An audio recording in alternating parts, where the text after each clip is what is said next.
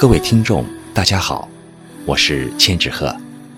您正在收听的是青年作家杨小景的长篇小说《小脚》。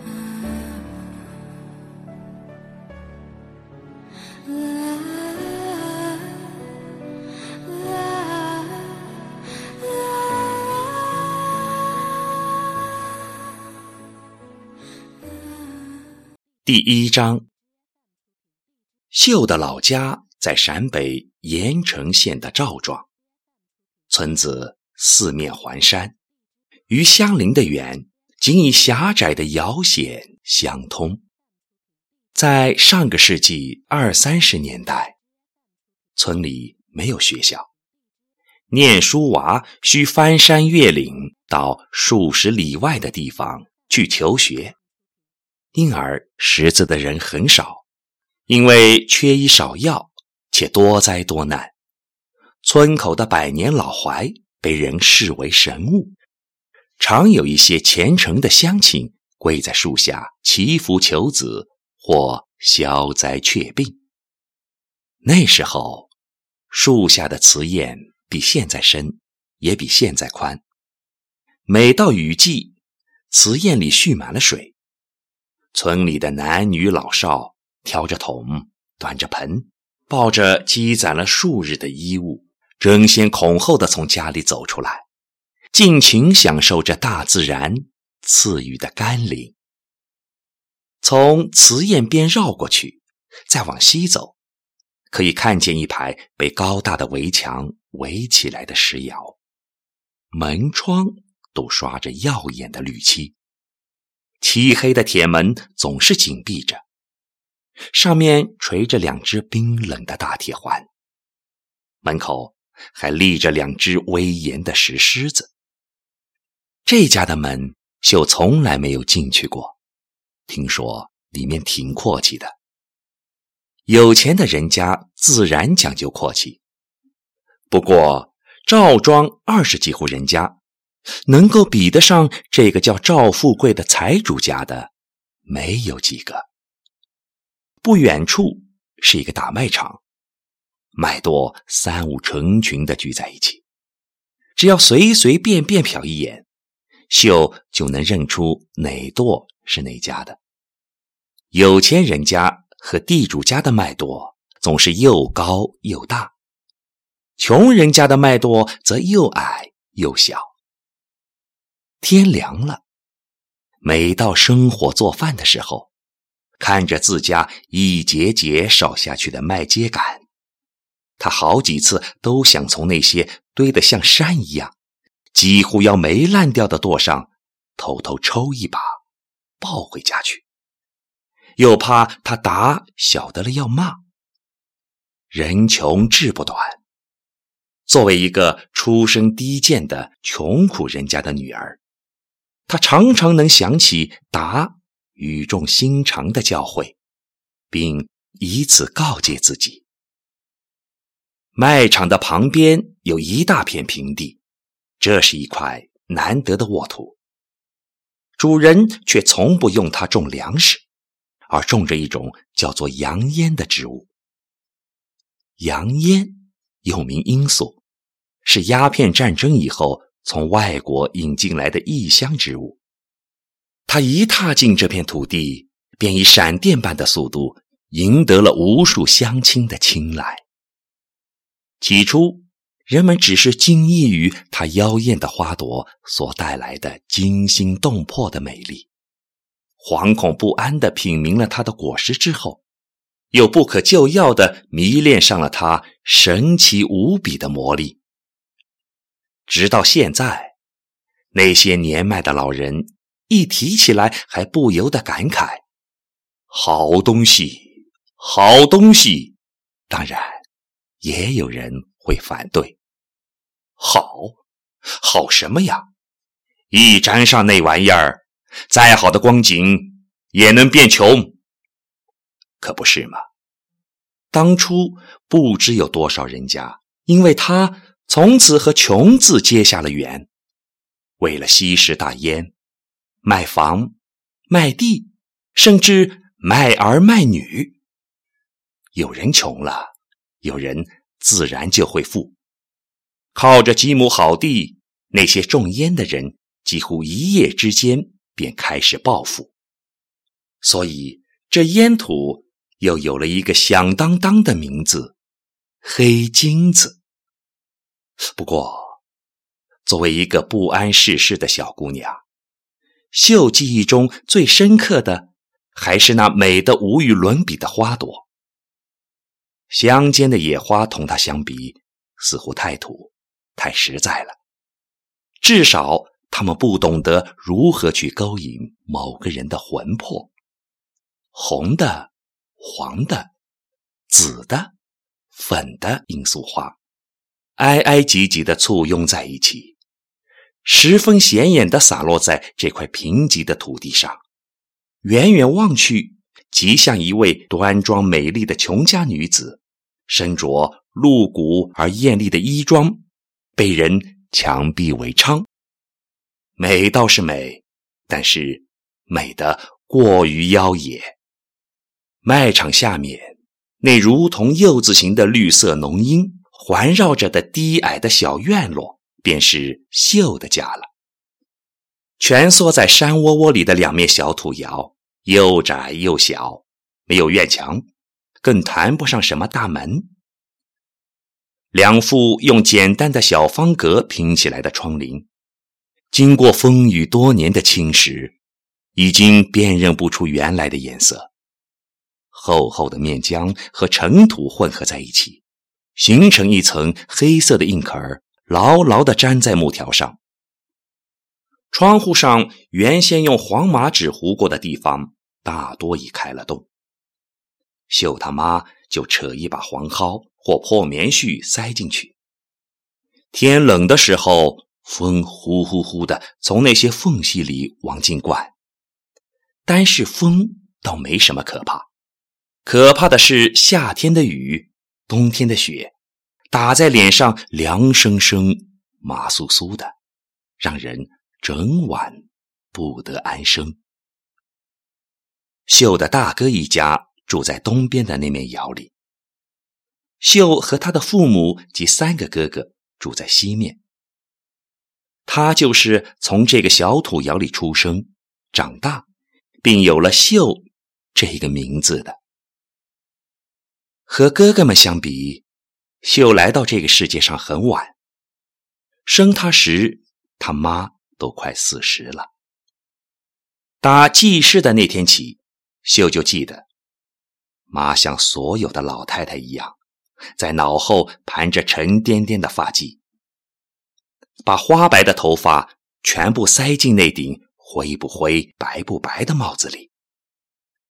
妈的脚是缠过的，走起路来极不稳当。村里凡是结过婚的女人都是小脚，秀很小便知道，女人迟早是要缠脚的，大脚的女人。没人要。一九三零年，赵庄所在的盐城县，由于连年无雨，粮食欠收，十室九空，饿殍遍野。当然，饿死的都是穷人，有钱人和当官的依然花天酒地，尽情挥霍。面对如此严重的灾情。腐败的国民党政府官员不闻不问，没有采取任何赈灾减灾措施。愤怒的群众在共产党员的带领下，爆发了大规模的围城行动，抗粮、抗款、抗捐、抗税，并最终取得了胜利。秀的两个哥哥也参加了那次行动，在光景最难熬的日子里。秀一家不得不靠吃树叶、树皮、草根，用麦秸秆或玉米芯磨成的粉末度日。尽管娃娃们饿得嗷嗷痛哭，大人们瘦得皮包骨头，所幸的是，最终挺过难关，全部活了下来。第二年春天，旱情得到缓解，初夏等不及麦子熟透。秀他达就用粗糙的双手把麦粒搓下来，或者野菜给家人充饥。四五岁以前，秀夏天只穿一件裹肚；到了六七岁，妈说什么也要想法子让唯一的女儿有几片布遮在身上。而当时家里最小的男娃，长他两岁的四哥，依然没有衣服穿，浑身赤条条的，一丝不挂。八九岁的娃娃已经懂得害羞了。虽然他像猴子一样顽皮，但是整个夏天待在家里，哪儿也不去。只要门吱的一响，四哥就像老鼠一样，飞快地钻到灶台边的角落里，生怕被人看见。为此，他常在达和妈跟前哭哭啼啼的，大人们装作没听见，都不理会。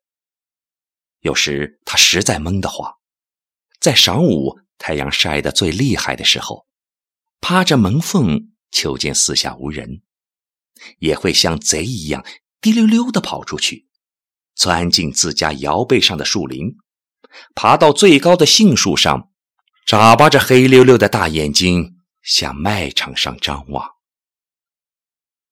四哥总不忘折几根嫩树枝。编成围裙系在腰上，以防路人不小心看到自己的狼狈相。有一次，不到晌午，四哥就出去了。他爬在树梢上，望见场上聚集了很多人，一定有什么新鲜事儿。他惊喜地伸长了脖子，很快就听见一个男人浑厚响亮的嗓音。老乡们，快来称肉呀！刚杀下的新鲜猪肉。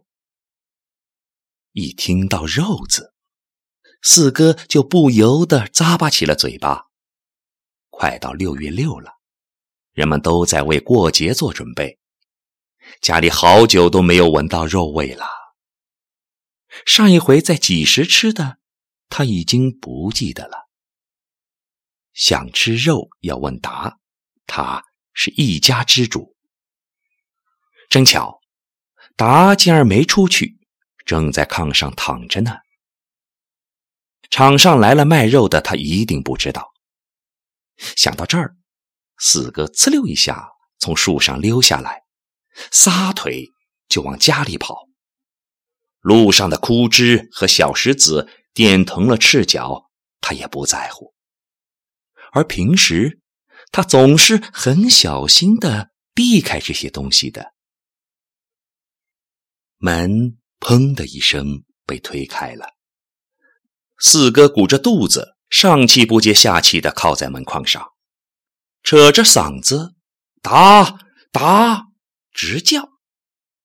长长的刘海湿漉漉的贴在额头上，汗珠顺着脖子不停的往下淌。达穿一条白塌塌的、打着补丁的老布裤，光着脊梁，正躺在破席上睡觉。腰间的肋骨一根根看得格外清楚。他睁开眼睛，皱着眉头，不耐烦地问：“咋啦？叫魂了你？”厂里，厂里。四哥涨红了脸，激动地说。来了卖肉的了，割肉的人可多咧。头上扎着两个小揪揪，身上穿着用大人衣裳改小的土布褂和半截子裤的秀，正在炕头上抓羊骨头玩。听到四哥说割肉，立刻两眼放光，停下手里的动作，赶紧把脸转向达。哦。晓得了。答的语调平淡而冷漠，翻了个身，又睡着了。四哥怔怔地站在门口，仿佛被人当头浇了一盆凉水。他张了张嘴，想要说什么，又止住了，缓缓地转过身，没精打采地走了。前头来的买主是村里的地主和有钱人，花得起钱，也买得起好肉。半后晌，场上又来了不少人，大多是没钱的穷乡亲，有的用簸箕盛来刚收的新麦，有的篮子里提着鸡蛋，论斤数和卖肉的交换一定比例的肉。半个猪生很快就被人割走了。四哥趴在树梢上，眼睁睁地看着场上的人越来越少。肉也越来越少，不觉心急如焚。他下了树，一手护在身子前面，一手搭在屁股后面，急急地向家里走去。这回，他直接走到熟睡的达跟前，轻轻地在他身上摇了摇，鼓起勇气，趴在耳边细声细气地说：“达，肉都快卖完了。”咱家到底要不要？不要。四哥大失所望，但他还不死心，又跑到后屋正在纺线的妈跟前，拽着她的胳膊肘，用几乎哀求的语气说：“妈，给咱也换一点肉嘛，只一点点。好长时间都没吃肉了，人家想吃嘛。”一直在关注事态发展的秀，死死地盯着母亲的脸。他也渴望从那张嘴里说出来的是另外一种回答。你答说不要就不要。沉默了半晌，妈终于开了口，并且还下意识地看了达一眼。四哥哭丧着脸，灰溜溜地出去了。剩下最后的五斤了，谁要？谁要？便宜卖了啊！场上那个卖肉的焦躁不安地重复着前面的话。天不早了啊，马上就收摊了。太阳已经斜了，树影子拉了老长。再过一会儿，热气就会散下去。光着身子待在这里，可要受罪了。满怀失望的四哥正要回家，意外的发现同村那个瞎了眼的老婆婆让孙子领着，也向场上颤巍巍的走来。瞎老婆掂量了半天，最后用半升黑豆换了窄窄的一绺肉，喜滋滋的走了。看着看着，泪水便在四哥眼里打起了转。家里虽说前几年收成不好，落下了饥荒，可好歹还有几个能受苦的后生待在窑里，竟连人家一个瞎了眼的老婆婆都比不上。他既嫉妒又委屈，呲溜一下从树上滑下来，气羞羞的向家里跑去，仗着自己是父母最宠爱的小儿子。他冲着家人又哭又闹：“快换去呀！再不换就迟了。人家都已经便宜了，我要吃肉，我要吃肉吗？”他越哭越凶，最后干脆跪在地上，抱住正在低头编筐子的达的腿，使劲揪打起来。见此情景，一向听话懂事的秀。也跟着小声哼哼起来。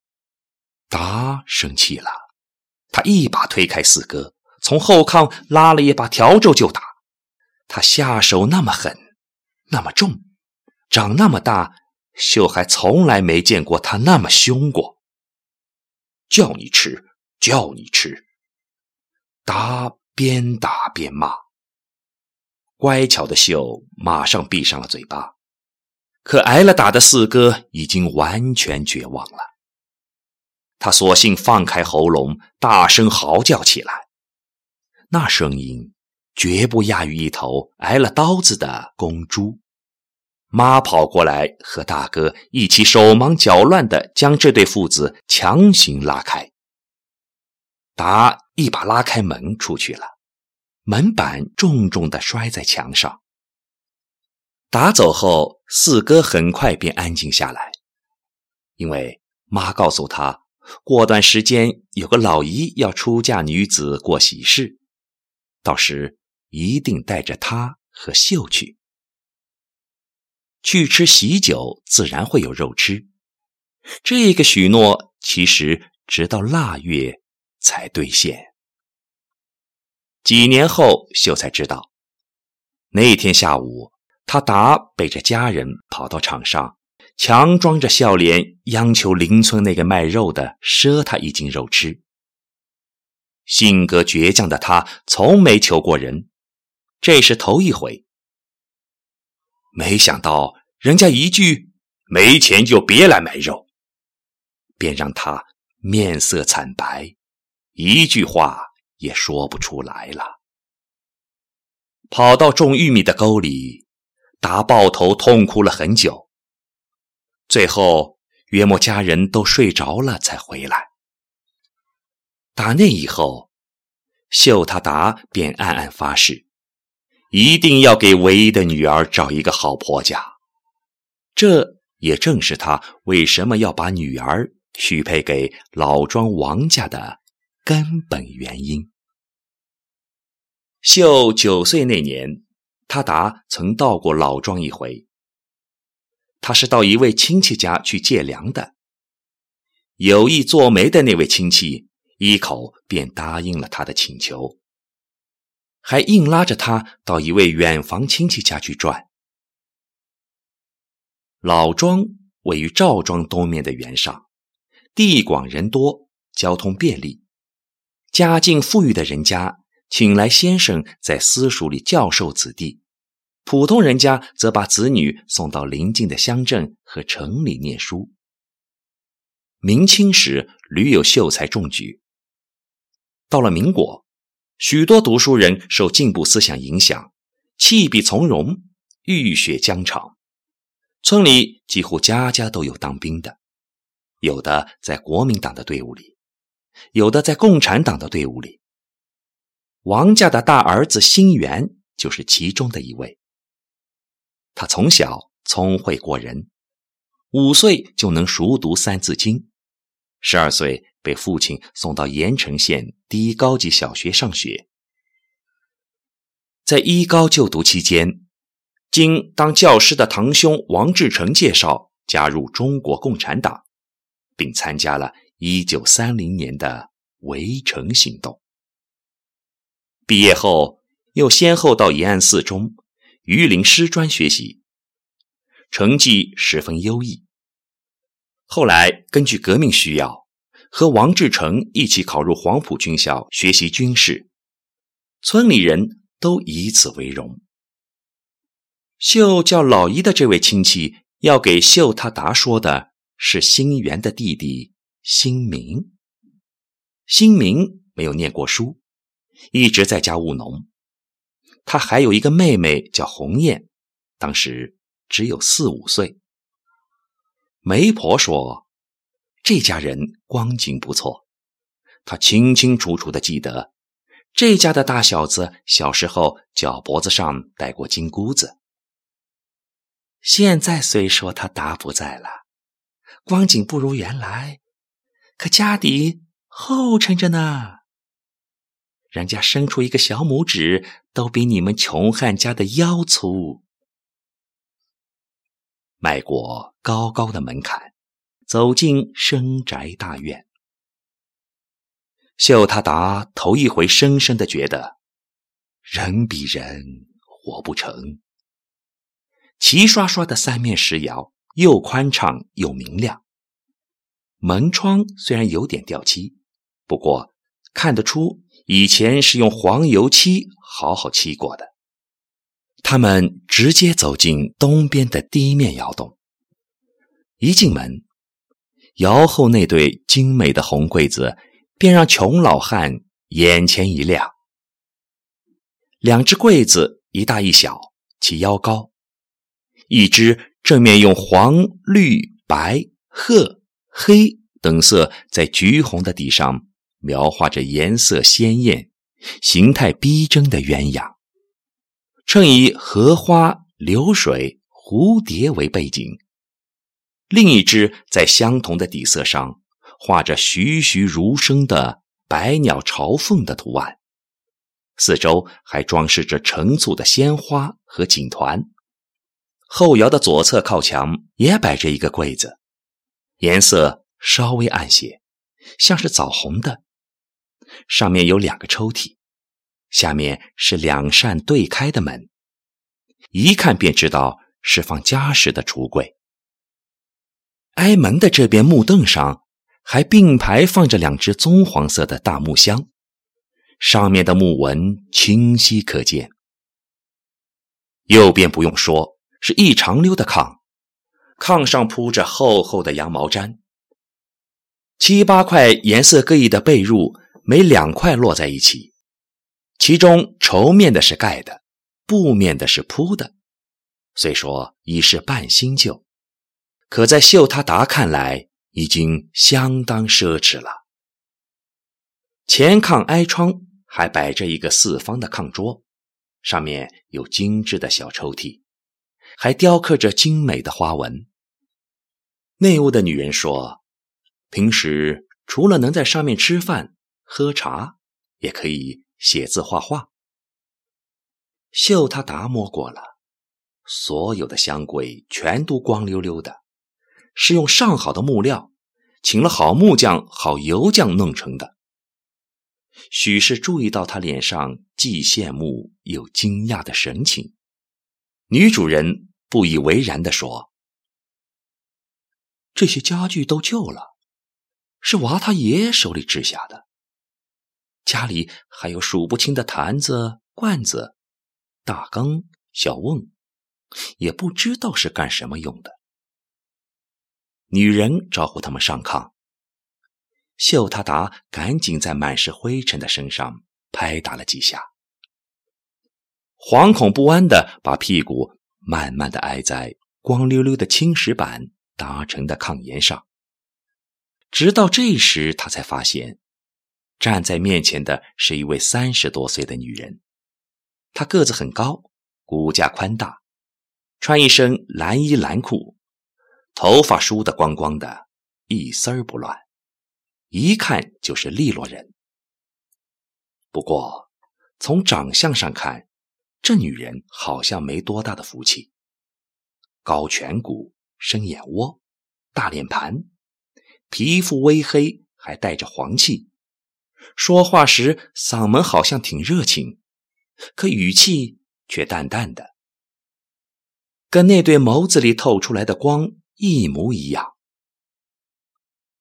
寡妇人家自然都是这样，既不能和人太生分，又不能显得太热乎，因此他对此并没在意。去的时候是后晌，喝了几碗水，拉了一会儿话。不知不觉就到饭时了。那女人热情的留他们吃饭。秀他达回来后，不无感慨的对婆姨说：“人家一吃饭就上盘子，那么多的调和和酱菜，一盘子就端上来了。盘子都是漆了的，大红的，盘底还有花呢。”于是。他们便说：“跟了这么好的光景的人家，还有什么愁的呢？”是啊，不愁吃，不愁穿，还有什么愁的呢？